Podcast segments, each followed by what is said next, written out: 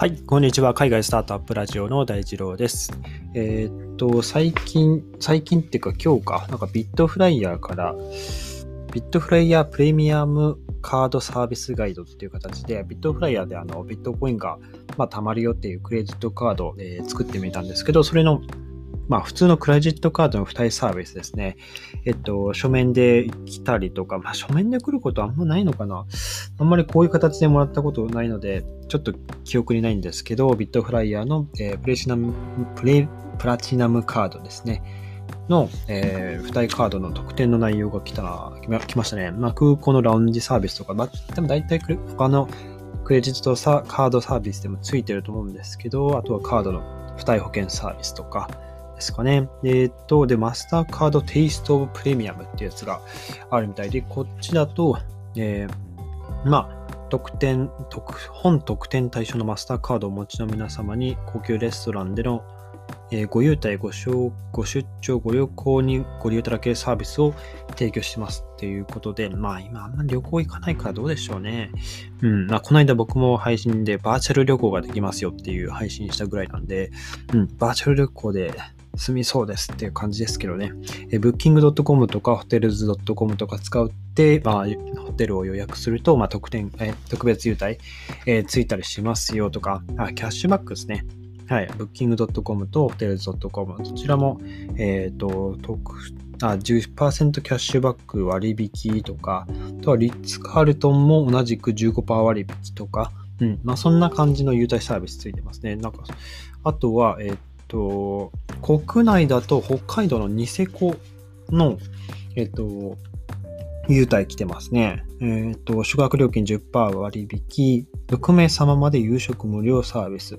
ご到着までに E メールでのコンシェルサービス、なんかいろいろ、うん、ニセコ、ニセコ、うん、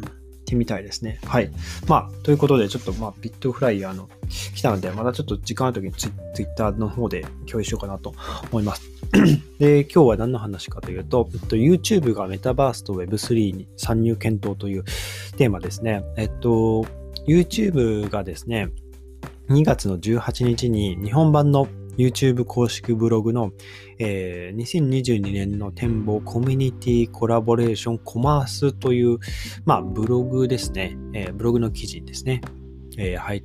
話していて、YouTube 最高製品責任者ニール・モンハンよりという形で、まあ、今後 YouTube がどういう、どうしていくか、まあ、方針を、まあ、ざっくり話している感じですね。で、まあ、冒頭は、え、ー、と、2021年のこう、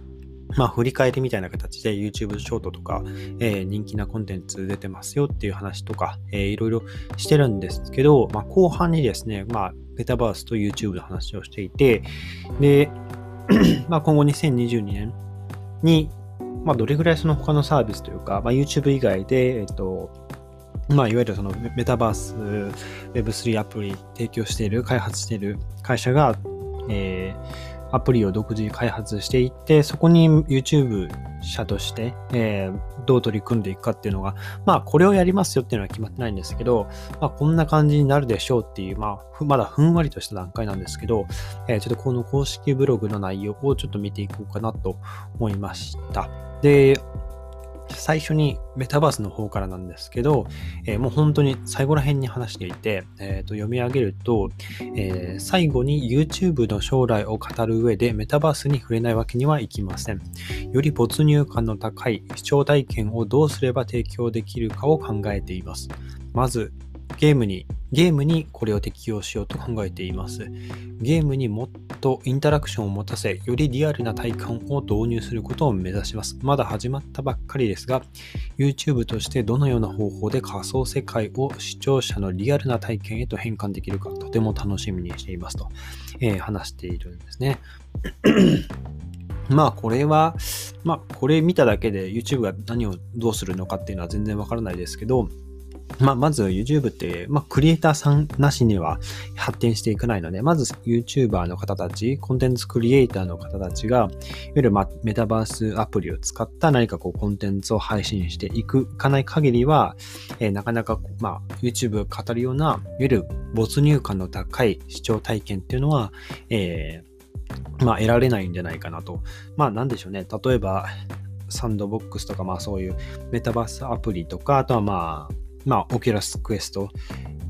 で、こう何かこうゲームをプレイして、で、その中にその視聴者、あ、クリエイターさんがゲームのその、まあ、ヘッドセットつけて、えっと、プレイしているのを、ユーザーもそれを一緒に感じられるように、えっと、まあ、まるで自分もその、えー、VR、仮想世界の、あの、オキュラスクエストをつけているかのような没入感の高いその体験、まあ、もしくはあの YouTube がそもそもそのそういうデバイスをこう発表するか、まあ、それを視聴者がつけて、えー、クリエイターと同じ体験、仮想世界を体験するかとか、まあ、ちょっといろいろこう想像、推測できるところはいろいろあるんですけど、まあ、まずはクリエイター発信ですね。まあ、ここがやっぱり、あの、YouTube 側としては、まあ、そういうサンドボックスとかオクラスクエストとか、えー、何でもいいです。そういうメタバースアプリでコンテンツ発信してくださいねって、まあ言わなくても、もちろん先端走ってる方たちは、えー、実施していくと思うんですけど、まあこういうコンテンツクリエイターを育てるような、まあ何かしらそういうクリエイタースタジオみたいな形で、なんか YouTube 側がこう支援していくっていう可能性はあるのかもしれないなと思いました。はい。で、次が Web3 の話ですね。これは確か中盤ぐらいにあったかな。はい。そうですね。えー、っと、読み上げると Web3 もまたクリエイターに新たな機会をもたらします。ブロックチェーンや NFT のような新しいテクノロジーによってクリエイターはファンとより深い関係を築くことができるようになるでしょう。クリエイターとファンによるコラボレーションでこれまで不可能だった新しいプロジェクトを実行し収益化することもできるかもしれません。クリエイターとファンによるコラボレーション。なるほど。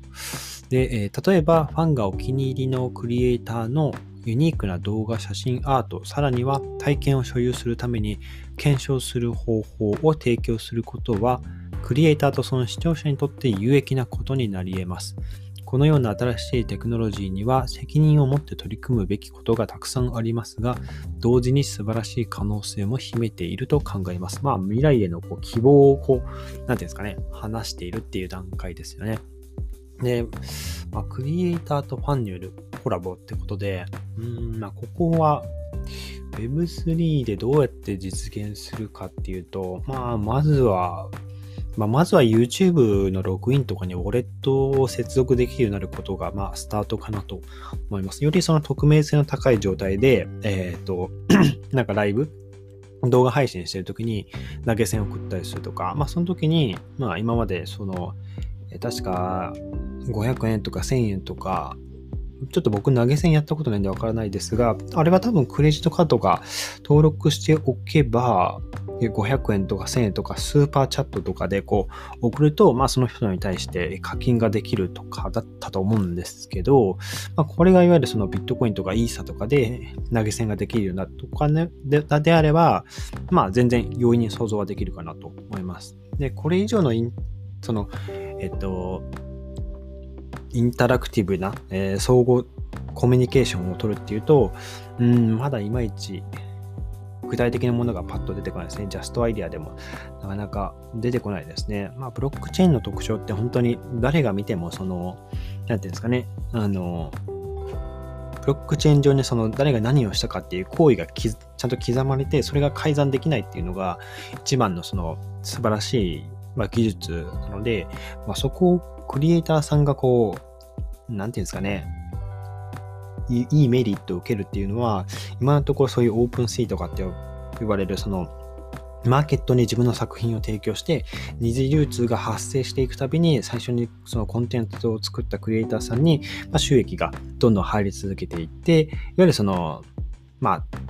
ネットの世界で転,、うんまあ、転売っていう言い方が正しいか分かりませんけど、あの今までだと、まあ、ウェブ上にその画像を自分のイラストをあの書いてアップして、で、なんか他の人が書いたって言われないように、Twitter のアイコンとかをその絵に描いたとしても、そこってこう、編集して消せば何とでもなりますよね。はい。なんですけど、で、その、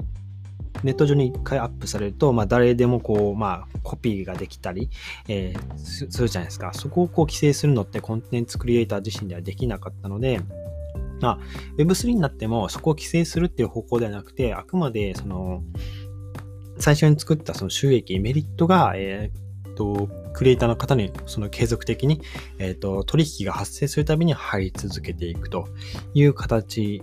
ですね。はい。まあ、これ、この機能がどうやって YouTube まあ、この機能をどうやって取り込んでいくかっていうのが、えー、結構鍵になってくるんじゃないかなと思います。はい。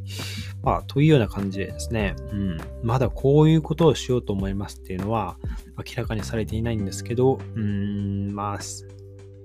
まあ、ここ2、3ヶ月でどういう方向に進んでいくかっていうのは、えー、徐々に明らかになっていくんじゃないかなと思います。ということで、はい。まあ、新しい産業ですね。ここはウォッチしていきましょう。えー、ということで、今日のエピソード。役に立ったらいいなと思ったら、ぜひフォローをよろしくお願いします。それでは皆さん素敵な一日をお過ごしください。また明日お会いしましょう。